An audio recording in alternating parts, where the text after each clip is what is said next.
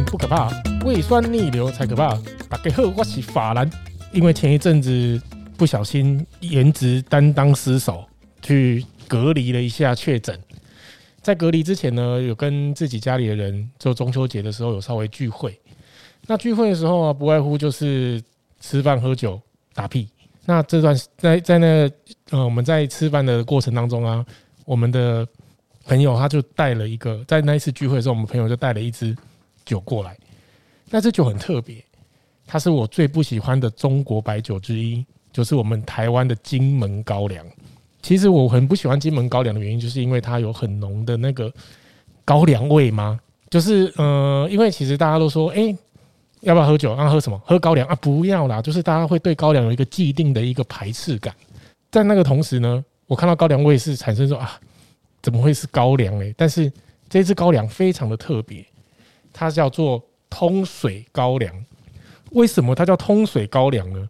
这支酒没有我们一般对高粱的那种既定的那种不喜欢的那种高粱臭，它带有它的木质调跟梅子香，而且它不用冰。就很好喝，喝下去它酒精浓度蛮高的，它酒精浓度有五十六度，喝起来呢，入口木质香、桶味，然后梅子的香气非常柔，然后它在杯子上留下来的那个稠度啊，非常非常的细致。那至于为什么它叫通水高粱，是因为呢，我们用中国大陆福建的水，呃，泉应该是我如果没记错是泉州的水来引进金门。来做这支高粱，那这支酒它还有一个特色，就是说它虽然是窖藏三年，但是它实际上算是四年的高粱。如果说各位朋友想要尝试中国白酒的话，倒是可以试试看这支金门酒厂出的通水高粱。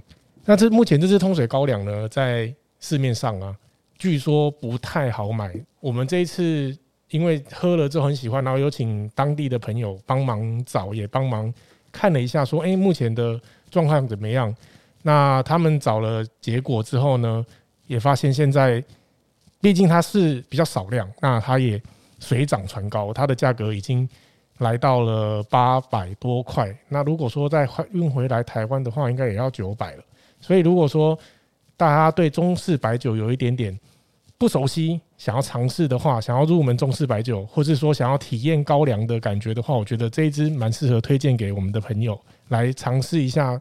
高粱其实也是可以喝起来是相当美味的。那今天的分享就到这里，水星逆行不可怕，胃酸逆流才可怕。